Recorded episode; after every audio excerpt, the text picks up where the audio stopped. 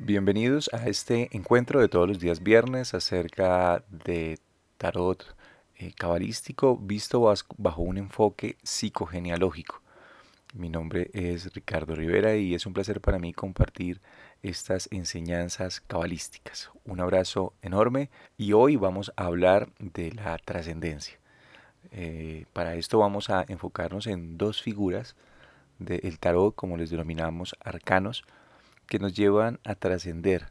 Dentro de la cábala uno está enfrente al otro y detrás de ellos hay dos arcanos, dos figuras que son el uno y el dos, el mago y la sacerdotisa. El mago cuando inicia eh, los proyectos, cuando decidimos comenzar eh, ideas, emprender, arrancar, liberarnos de las cadenas de repeticiones de eventos familiares de forma consciente, emanciparnos. Y la sacerdotisa que es el conocimiento que nos va a asegurar el éxito en ese trasegar, en ese proyecto que arrancamos. Pero cuando estamos avanzando nos encontramos con dos figuras que nos van a determinar si podemos ir más allá. Trascender es ir en, más allá del tiempo y del espacio y también tiene que ver con crecer, con ascender.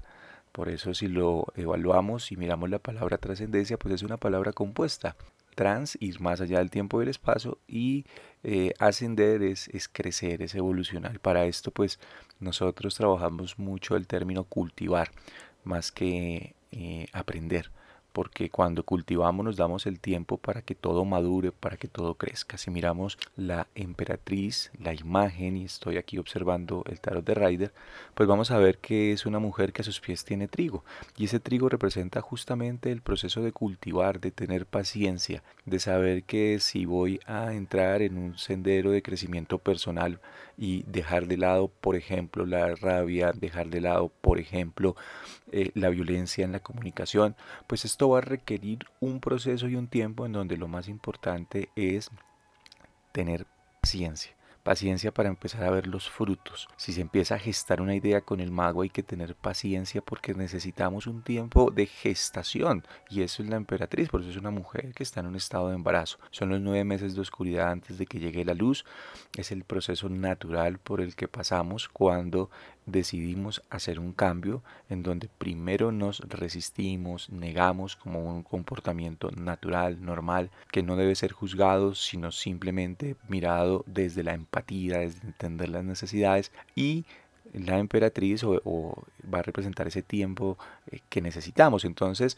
eh, sin observar eh, de manera o sin juzgar en la observación, sí hay que tener un tema de paciencia. Paciencia no significa quedarnos quietos, quedarnos inertes, sino simplemente utilizar ese tiempo para elevar nuestra energía corporal, elevar y concentrar la energía de nuestro cuerpo justamente en mantenernos firmes con voluntad, con determinación en los proyectos. Es decir, evocar la figura del emperador que representa la firmeza, representa la energía, representa la figura paterna y papá a los hijos, pues les brinda principalmente la confianza. La seguridad es la baranda las escaleras que aunque no me cojo cuando voy subiendo, sé que están ahí y me brindan confianza, así como la mamá es el soporte emocional del hijo, es eh, la escucha activa, es, es estar atento. Entonces los dos cumplen su rol y cuando están papá y mamá, pues lo que vamos a tener es una vida equilibrada porque pues la mitad de nuestro cuerpo es papá, la otra mitad de nuestro cuerpo es mamá. Le llamamos trascendencia justamente a estas dos figuras porque cuando entendemos esta la importancia que tienen papá y mamá en mi cuerpo, en mis proyectos, lo que aprendo de ellos, pues esto me invita justamente a romper todos los límites que, pude, que pudimos haber heredado de ellos. Límites que nos impusieron de forma negativa a través de la violencia, a través del no, límites eh, que nos heredaron eh, con el mayor amor, porque hay que tener claro que siempre los padres actúan a partir de lo que aprendieron. Y si lo observamos a través de la empatía, de entender las necesidades, pues es el mejor esfuerzo que ellos pudieron haber hecho eh, con nosotros y vale la pena reconocerlo, vale la pena agradecerles, vale la pena un momento de entendimiento y de comprensión empática. Esto es el primer paso para sanar el vínculo y por consiguiente romper límites y trascender, ir más allá. Trascender además nos eh, invita justamente a elevar nuestra conciencia de riqueza, de abundancia, es decir, pensar desde la plenitud de nuestros pensamientos, sintiendo y evocando que somos seres eh, prósperos, abundantes, porque estamos unidos al universo. De hecho, si miramos la figura de la emperatriz, pues hay una cascada debajo o detrás que justamente representa la riqueza, la abundancia. Todos los colores que tiene ella a su alrededor, naranja, rojo, el trigo, son símbolos de riqueza. Y esa riqueza eh, está dentro de nosotros, esa riqueza hace parte de nuestra naturaleza, una naturaleza que además es solidaria, que es compasiva, que se manifiesta cuando damos con amor y cuando recibimos y en donde hay una satisfacción plena en aquella persona que tiene la posibilidad de compartir el dar, el recibirnos, nos lleva a esa plenitud, a esa solidaridad y nos hace menos violentos.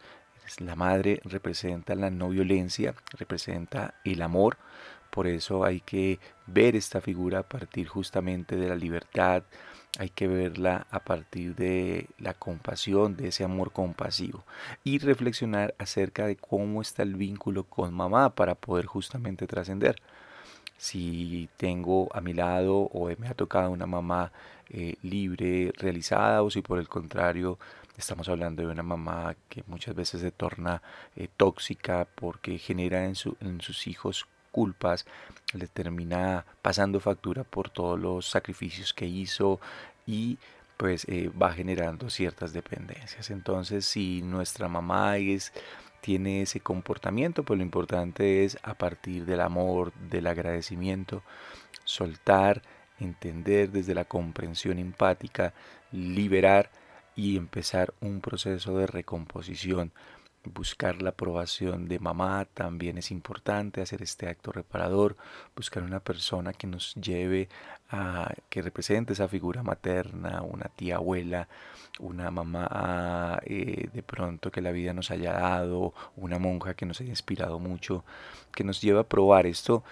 Buscamos la aprobación en estas personas cuando, por ejemplo, mamá no está, ya ha fallecido, o cuando definitivamente la relación con ella es tóxica y negativa y sabemos que es difícil acercarnos para que justamente desde su amor nos apruebe, nos bendiga y por consiguiente marque el éxito que tengamos con el dinero. Esta parte también es importante en los proyectos y es tengo que asegurar que financieramente el proyecto eh, que empecé con el mago va a llegar a feliz término. Y para esto hay que tener un buen vínculo con mamá, porque mamá es el dinero. Eh, se deriva la relación con el dinero de la relación con, el, con la mamá, así como la relación con el trabajo se deriva de la relación con el papá. Entonces, esto es una invitación justamente a trascender, a ir más allá, a crecer, a partir de romper los vínculos, de recomponer los hilos invisibles que me unen con mi linaje paterno y mi linaje materno a través de la comprensión empática, a través de la reflexión, a través del amor, a través de la trascendencia.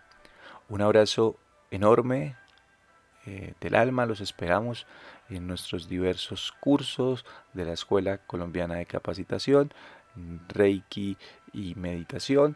Así que bienvenidos a nuestra escuela y los esperamos. Un abrazo enorme.